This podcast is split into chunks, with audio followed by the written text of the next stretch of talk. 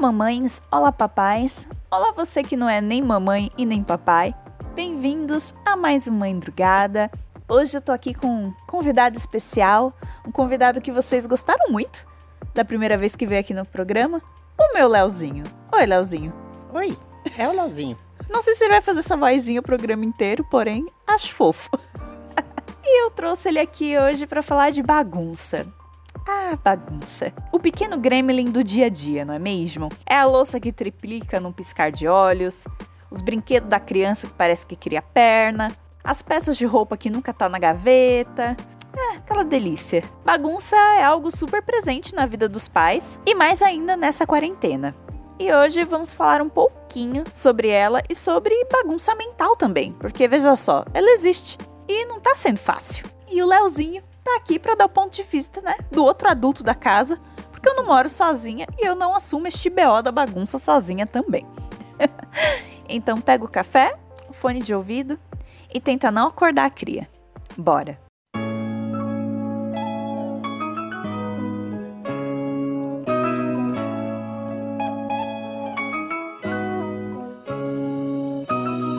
Mas, Mo, quem é mais bagunceiro, eu ou você? A Bebel. A Bebel é mais bagunceira? É claro, a quantidade de brinquedo que tem aqui. Aham, uhum, claro. Mas aí, se a gente for comparar a quantidade de brinquedos da Bebel e de todo o resto de coisas da casa, eu acho que a gente ganha. Ah, não, porque o resto tá organizado, só que de forma aleatória. Organizado de forma aleatória. É com isso que eu tenho que conviver, gente. Essa é a pessoa que eu convivo. O Leonardo, ele tem a cabecinha dele funciona da seguinte forma: bagunça não existe. Tá organizado do jeito dele. Então, é difícil, né? ah, não sei. Deu pra vocês sentirem quem é mais bagunceiro. Eu vou. I rest my case. Bebel, com certeza. Mas a bagunça da vida, que é a bagunça física, e que ele ganha assim, não se compara à bagunça mental. Porque eu às vezes sinto que se a gente fosse descrever as nossas cabeças aqui para as pessoas, tipo, as suas seriam caixinhas organizadas de assuntos tanto é que você não consegue fazer duas coisas ao mesmo tempo. E a minha seria um emaranhado de fios, daquelas caixas de condomínio pequeno, que é cheio de cabo da Vivo um no outro, tudo fazendo uns nó. Essa é a minha cabeça. E a tua é mais, né? Bonitinha. Hum. Quase a teoria das caixas do Sherlock Holmes. E aí eu te pergunto, será que isso é sintomático? Não sei, eu tento organizar na, na vida o que eu não consigo na minha cabeça e você é o contrário?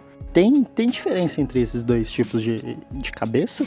Não sei, mas às vezes acontece uma coisa do tipo: você lembra de alguma coisa bem específica, bem aleatória, tá lá, você faz um nozinho no seu fio, vai lembrar em algum momento. Eu pego essa mesma coisa e coloco numa caixinha. Só que a caixinha tá com o fundo furado. Aí eu nunca mais vou lembrar daquela coisa. Pior que é isso mesmo. Você meio que conseguiu explicar um pouco da minha memória fotográfica. Basicamente. Eu, ah, acontece muito aqui em casa de eu lembrar onde estão as coisas porque eu vi antes onde estava. E eu não sei por que eu lembro disso. Eu atribuo isso a um tipo de memória fotográfica um pouquinho mais fraquinha que eu tenho. Porque eu lembro muito de muitas coisas. Eu tenho uma memória muito boa. Mas o Leonardo parece que ele não percebe nada. Mas eu sei também que ele tem uma memória boa. É só que, sei lá, a caixa tá furada às vezes. Foi uma ótima analogia. Você tá muito de parabéns, assim. Para quem não conhece a teoria das caixas do Sherlock Holmes, é, é, uma, é uma, foi um acontecimento meio anedótico em uma das histórias. Aí eu vou pegar o da série porque eu não lembro do livro. É a teoria do sótão. Que do é, sótão, isso. Que a nossa mente é um, um sótão com espaço limitado. E sempre que a gente guarda uma informação nova, ela ocupa espaço nesse sótão. Chega uma hora que ele fica sobrecarregado e não cabe mais coisas novas a gente teria que esquecer alguma informação antiga para guardar uma nova. Então, tipo, o Watson faz uma pergunta para ele sobre os planetas, alguma coisa, e ele não sabe. Aí ele, peraí, Holmes, tu sabe do, da poeirinha, da lama, do sapato do bandido, sabe da onde veio, qual parte da cidade veio a poeirinha, mas não sabe que o nome do planeta X é X?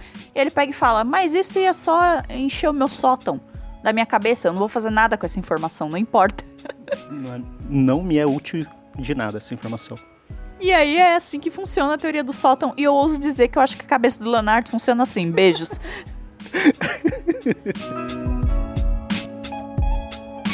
Mas aí também não é um pouco porque eu sou ansiosa. Eu, eu para quem não sabe, eu tenho, para quem não sabe nada, porque eu já falei isso 300 vezes, eu tenho transtorno de ansiedade. Eu fui diagnosticada com 17 anos. Então, a minha cabeça é um emaranhado de fio louco. E eu quase sempre não consigo parar de pensar. É um pouquinho agoniante, às vezes, principalmente quando eu tô tentando dormir. Eu tenho isso, essa essa atividade mental um tanto exacerbada. Às vezes eu fico cansada no dia a dia de tanto pensar. E eu invejo muitas pessoas que são, tipo, normais e que só deitam e dormem, enfim. Eu acho que eu tento transmitir essa falta de organização mental, essa, esse excesso de atividade mental e me organizar no dia a dia, né? Organizar minhas coisas e tal, né? E, sei lá, acho que é um pouco disso também. Porque você não é ansioso. Você tem essa vantagem. Aí na vida você é mais relaxado também. Sim, mas eu também consigo escapar do estresse do dia a dia, por exemplo, jogando no computador. Passatempo é, são os jogos eletrônicos. E principalmente em jogos de imersão, né? Eu consigo escapar do, do cotidiano e como se fosse ir para um outro mundo. Aí acabo esquecendo as coisas ao meu redor, pelo menos momentaneamente. Mas amor, a Isabel fica na tua perna falando ba, ba, ba, ba. Como você esquece o mundo? Por cinco segundos. Aí eu volto. Pá, pá, pá. É, eu tenho que arrumar uns hobbies desse jeito também, porque o meu hobby é fazer podcast, é fazer conteúdo. Aí meu hobby vira meio que um trabalho também. Aí eu me fodo. Essa é a minha vida. Mas a bagunça aumentou depois da Bebel, na sua opinião? Ah, não sei se aumentou. Ela pode estar mais concentrada no, no cômodo que a gente passa a maior parte do dia a gente também acaba relaxando, né, nos outros cômodos. É verdade, né, os quartos e tal. A gente passa a maior parte do tempo do nosso dia agora na nossa sala. A sala é o maior cômodo da casa e virou meio que um escritório por conta do home office dos dois, né? Então, de um lado da sala tá a mesa dele, do outro lado da sala tá a minha, e no meio da sala tá o tapete da Bebel de brincar. Então é tipo, baguncinha escritório 1, baguncinha escritório 2 e no meio brinquedos da Bebel. O que é bastante coisa, né? E é o lugar da casa que a gente passa mais tempo. A quarentena deu uma atenuada aí na, na bagunça. Não, não tem muito o que fazer. Porque a, gente, a sensação é que, tipo, a gente arruma, arruma, arruma e tá sempre sujo, tá sempre eh, desarrumado, sempre um caos. Antes a gente passava no mínimo 10 horas fora de casa, né? Sei lá, uma de viagem até o trabalho, mais 8 horas de trabalho, ou estudo, não sei. Pega todas essas 10, 12 horas adicionais e coloca com você dentro do cômodo também, dentro de casa. É mais bagunça que você vai criar dentro de casa por dia. A mensagem que a gente quer passar aqui é que estamos todos numa situação atípica, então vamos cobrar menos aí. Não dá para manter a casa do jeitinho que ela era antes da, da quarentena. Mesmo, ah, mas eu tinha criança em casa antes, minha casa não era esse caos que tá agora. É, mas você não passava, como o Léo falou, 10 horas por dia em casa. Então, eu acho que fica aí, né, a reflexão do dia. que tá tenso para todo mundo e que não tem jeito, a bagunça vai aumentar. Estamos aqui gravando esse episódio sentados no tapetinho de Bebel, no meio de uma soneca da tarde dela. Aí tem aqui a minha Mônica, que eu ganhei quando eu era criança, uma almofada de amamentação que ela gosta de sentar em cima, o copo de treinamento, o meu fone de ouvido, o computador. Leozinho. o Léo é quase um Pokémon. Ele fica falando, Léozinho, Bebel, Léozinho, Bebel. Quer acrescentar mais alguma coisa, Léo? Não, não, acho que é só isso mesmo. Essa pessoa tímida, gente. Nem parece que fica tagarelando o dia inteiro aqui nessa casa. Eu falo pro povo que ele fala em casa, aí o povo não acredita em mim. É uma loucura. Então é isso, né? Se dá para viver, então bora, né? E bora se cobrar menos, né? O período tá típico e tá tenso, meu povo. É isso. Momento recadinho aí para os ouvintes do Mãe Drugada. Não sei se eu disse anteriormente nos outros episódios, mas fica aqui o, re o, recadinho, né, de novo, que o episódio 10 vai ser o nosso season finale.